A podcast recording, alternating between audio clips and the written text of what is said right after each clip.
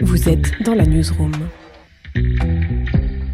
Bonjour, je suis Michel Troidec et vous écoutez Newsroom, le podcast des invités de la rédaction d'Ouest France. Aujourd'hui, nous recevons deux invités, Alain Simon, auteur-compositeur, réalisateur et Cali, auteur-compositeur également, mais aussi chanteur, écrivain et auteur. Et tout ça pour nous parler d'un film actuellement présenté en avant-première un peu partout dans l'Ouest. C'est Monsieur Constant, un film tourné en partie sur l'île aux moines. Bonjour Alain, bonjour Kali. Bonjour. Bonjour. Alors, comment est née euh, l'histoire de ce film, Alain? J'avais très envie de raconter une belle histoire d'amour, mais une histoire d'amour vraie. Et en fait, j'ai eu une chance extraordinaire, c'est de rencontrer Jean-Claude Drouot, qui euh, avait l'immense besoin, comme moi, de confier une histoire d'amour qui l'avait concerné, qui le concernait. Voilà. On a cette absence de quelqu'un qu'on a profondément aimé l'un et l'autre, et c'est aussi le cas de Kali. Donc c'est ce qui fait la force, je pense, de ce film, et ça a été le démarrage de cette aventure. Raconte-nous l'histoire du film d'abord, Alan, s'il te plaît. En quelques mots, c'est l'histoire d'un ancien photographe de guerre qui vit en exil sur l'île aux moines. Arrive les 50 ans de la disparition de sa femme, qui était une danseuse étoile, avec lequel il a eu un fils, Sergio, interprété par Kali. Et il n'arrive pas à oublier cette femme. Il est hanté par la beauté, par cette femme qu'il a profondément aimée, qui incarne la grâce, une danseuse étoile. Et donc son fils, Sergio, avec lequel il est fâché, il y a une zone de non-dit très forte entre les deux, une incompréhension. Et en fait, débarque sur l'île aux moines avec sa fille, la petite fille de Monsieur Constant, qui va ressusciter, va faire revenir à la vie ce vieil ours breton, comme il se surnomme lui-même. Voilà. Pourquoi l'île aux moines? Parce que c'était l'île préférée de ma maman. C'est une bonne réponse, effectivement. Oui. C'était voilà, et c'est pas innocent du tout par rapport au film en fait. Bruno, on te connaît d'abord comme chanteur, mais tu as aussi été acteur. Comment tu es rentré dans cette aventure? Euh, en Bretagne. On était à Vannes et c'était le, le- le- le festival du livre de Vannes et, et je. Oui, pardon, parce que on a dit chanteur, on a dit acteur, mais on, je devrais dû dire écrivain également. Donc Ouais. tu étais pour présenter un de tes présenter un de mes, de mes livres et puis et puis euh, Alan est arrivé à la fin de la journée, est venu me, on est allé boire un verre tous les deux. et- Vous ne vous connaissiez pas? Non, moi je le connaissais comme comme euh, bah, de ce qu'il a fait en musique quoi. Euh, Je savais que voilà et mais euh, on se connaissait pas pas, pas personnellement. Il m'a parlé de ce projet et euh, j'ai eu des étoiles dans les yeux pour plein de choses. hein. C'est parce que déjà euh, l'idée d'une maman absente, ça me touchait et, j'avais envie de toute manière que ça soit mes chansons, mes livres, ça parle de ça en fait, presque que de ça quelque part. Et, euh, aussi l'idée d'être dans ma vie un jour le fils de Jean-Claude Drouot, quoi. Je trouvais ça énorme. Et, et, et, ce- cet immense acteur et cet immense euh, personnage, quoi, magnifique. Donc, euh, il avait ce projet-là. Mais il y a beaucoup de projets qu'on me propose et qui n'arrivent pas euh, au bout, quoi. Et, et là, Alan est allé au bout de l'histoire. Donc, mais c'est parti de Vannes, ouais. Mm. Alors Jean-Claude Roux, tu le connaissais par Thierry Lafronde, comment tu, comment tu le connaissais? Bah, Thierry Lafronde évidemment, mais au-delà de ça, c'est l'écho de Thierry Lafronde parce que parce qu'il faut juste se rappeler euh, pour les pour les plus jeunes qu'il avait 20 ans ou 22 ans et il y avait une chaîne à la télé et c'était la série et, et- donc c'était l'acteur le plus connu français. Euh, les Américains qui venaient, les acteurs américains voulaient rencontrer Jean-Claude, donc il nous a raconté euh, pléthore d'anecdotes autour de ces acteurs-là incroyables. Et, et puis après sa carrière évidemment de, de- de- surtout de comédien de théâtre. Et, euh, et j'ai trouvé, euh, voilà, je le connaissais comme ça. Après, euh, ça fait partie des, Ce qui me touche, c'est que ça fait partie justement des gens qu'on peut idéaliser, mais qu'on ne voit pas, qui sont. Enfin, c'est des fantômes magnifiques quelque part, et ça fait partie des grandes icônes et grandes stars, quoi, qui existent quelque part et qui. Voilà, j'allais le rencontrer à ce moment-là, je le savais, donc c'était beau, beau pour moi. Dans le film, tu es son fils. Quel personnage Alain t'a demandé de jouer exactement?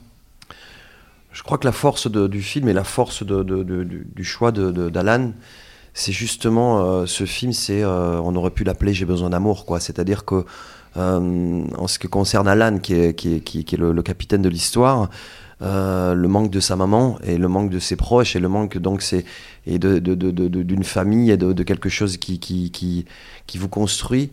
Euh, son film, c'est là-dessus. Euh, il m'a parlé de cette histoire-là c'est la même.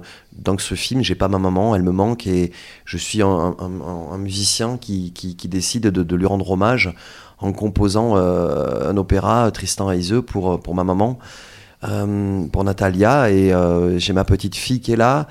qui se pose beaucoup de questions et, et, et manque aussi Jean-Claude sa femme lui manque dans la vraie vie euh, totalement tous les jours. On l'a vu, nous, on l'a, vécu et, et, euh, et, dans ce film-là, elle lui manque profondément également. Donc c'est, un film autour de ça.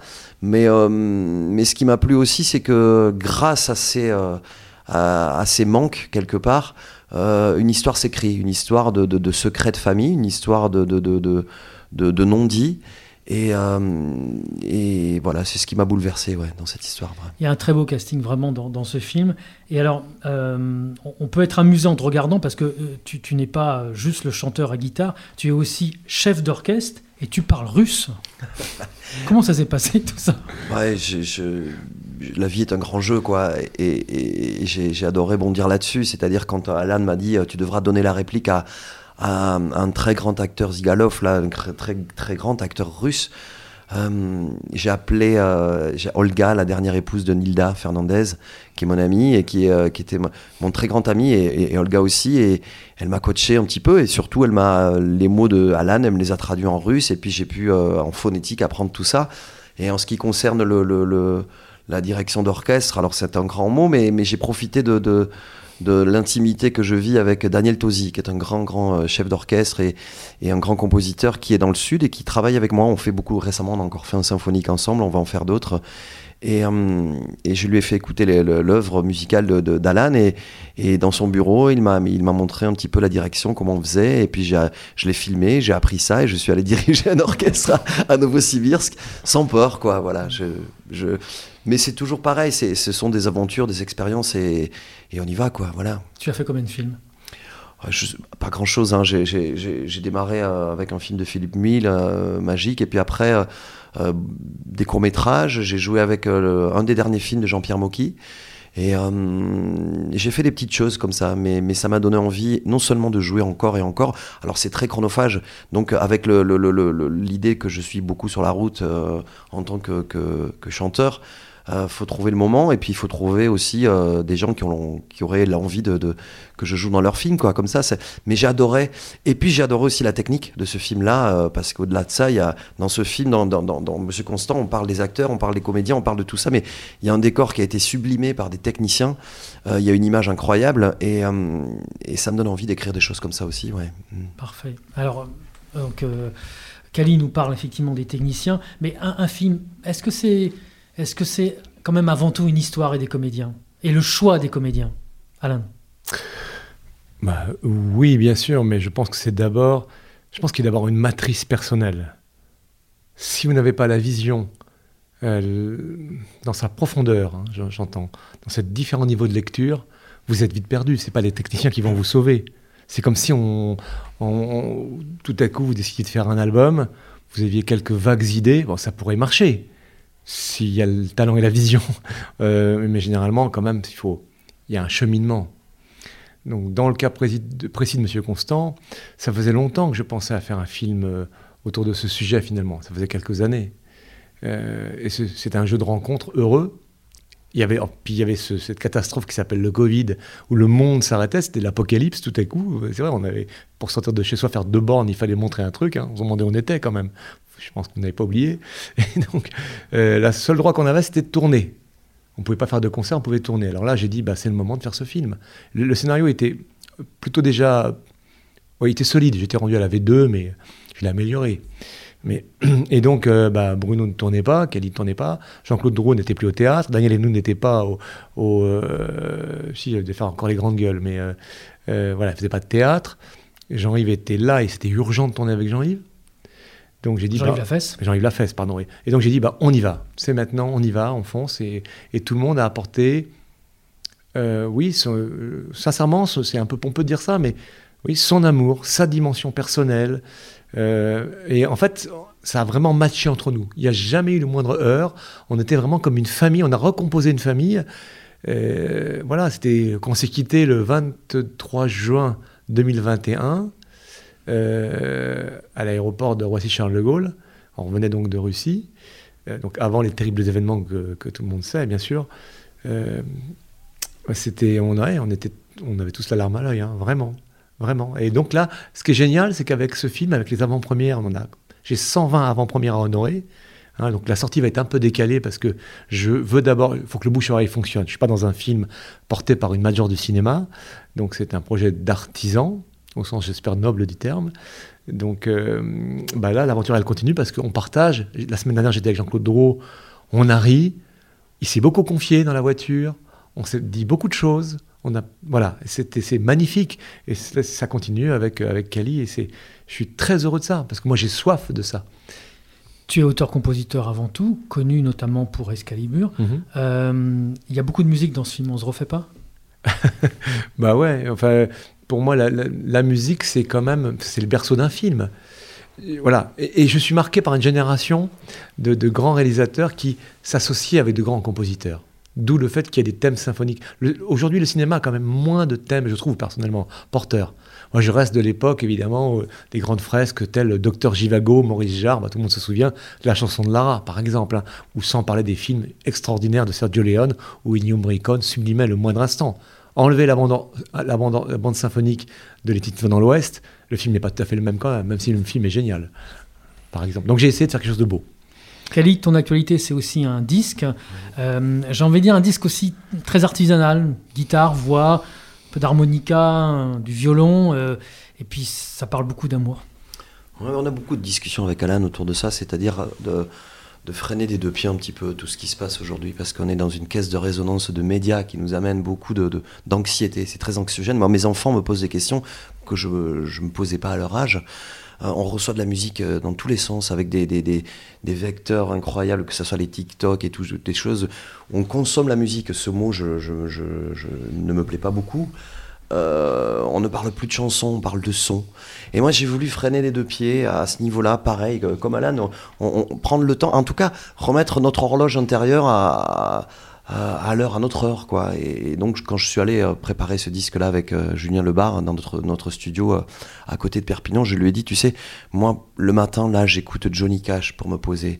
Et puis, j'écoute Nebraska de Springsteen. Et puis, j'écoute Bob Dylan. Et puis, et puis ça me permet de, de, de, de, souffler, de respirer. Et j'ai envie de faire mon mon Nebraska, quoi. Voilà, donc euh, l'idée c'était, on l'a fait comme ça, c'est-à-dire euh, très boisé évidemment, mais c'est ma guitare hein, qui a 30 ans cette année, et puis et, euh, mon, harmonica, je me suis mis à remettre du micro, les, les chaises qui qui, qui, qui, qui, faisaient du bruit à nausier, et puis on a gardé les, les, les, erreurs. Moi je me base sur une phrase de, de Brian Eno, tu honoreras ton erreur comme une intention cachée, quoi. C'est vraiment ça.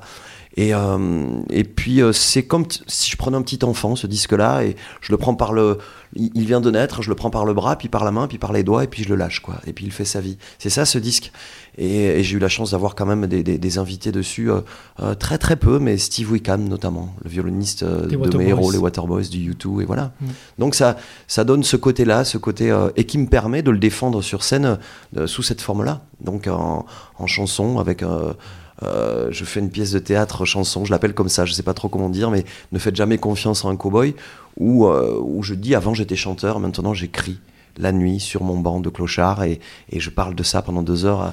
Voilà, ça me permet d'être un petit peu euh, à, cette heure-là. Ouais. Explique-nous le beau et, long titre de l'album, Ces jours qu'on a presque oubliés. Ouais, ben, ces jours qu'on a presque oubliés, c'est, ben, je le rapproche encore de Monsieur Constant, encore une fois, mais c'est des moments refuge, quoi. Les, les, j'ai toujours en tête, euh, quand, je passe des moments sombres et, ou de doute, j'ai toujours ces moments où j'avais 14, 15, 16 ans avec ma meute euh, d'amis à Vernet-les-Bains, en Catalogne, et on avait fait le pacte du sang, on s'était promis d'être toute la vie ensemble, on l'est toujours.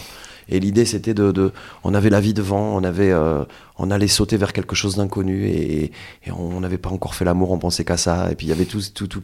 Les premiers tours de manège, pour moi, c'était ça. Et quand je me réfugie euh, dans ces moments-là, je retrouve des instants précis. J'ai 16 ans à nouveau.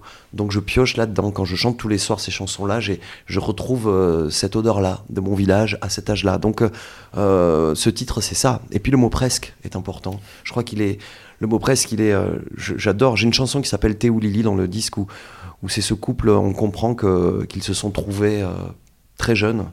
Euh, au milieu de 8 milliards d'individus et, ils se sont dit on va vivre ensemble, on va s'aimer et on va mourir ensemble et on va, on va être allongés ensemble, voilà. Et là, c'est l'homme qui parle premier. Mais j'aime bien cette idée de, de presque, parce que aujourd'hui, encore une fois, tout va très vite. Et, les couples se séparent pour un oui, pour un non. Moi, j'aime bien l'idée qu'il y a encore des braises et on peut souffler dessus, parce que c'est pas pour rien qu'on s'est trouvé. Et, est-ce que c'est pas plus beau d'essayer de, de, faire grandir et, vivre le fantôme qu'on a, qu'on a créé tous les deux, qui s'appelle l'amour, quoi ouais. Il y a un immense chanteur français qui a fait une chanson autour du presque. Il s'appelle Alain Souchon et tu lui rends hommage sur cet album. Raconte-nous. Ouais, c'est une histoire vraie. Donc, euh, on se connaissait pas du tout avec Alain Souchon, et puis j'avais encore perdu, comme d'habitude, aux victoires de la musique, et, et, je rentrais chez moi bredouille, comme d'habitude, et, euh, et j'ai reçu ce coup de fil, j'étais à Orly, et c'est exactement ce que je raconte dans l'histoire. Quelqu'un, je reçois le coup de fil, allô, c'est Alain Souchon, et, et Alain Souchon m'a consolé je voulais te dire que j'aimais tes chansons et que tu n'avais pas besoin de victoire. J'avais gagné après ça. Et j'ai trouvé, vous imaginez, alors évidemment, on l'aime Alain Souchon pour, pour, pour ses chansons, pour ses mélodies, mais, moi je pense à l'élégance de l'homme, quoi. Il me connaît pas, il trouve mon téléphone, il m'appelle et il me console, quoi. Donc j'en ai fait une chanson, ouais. Ces jours qu'on a presque oubliés, euh, volume 1, le volume 2 sort en mars.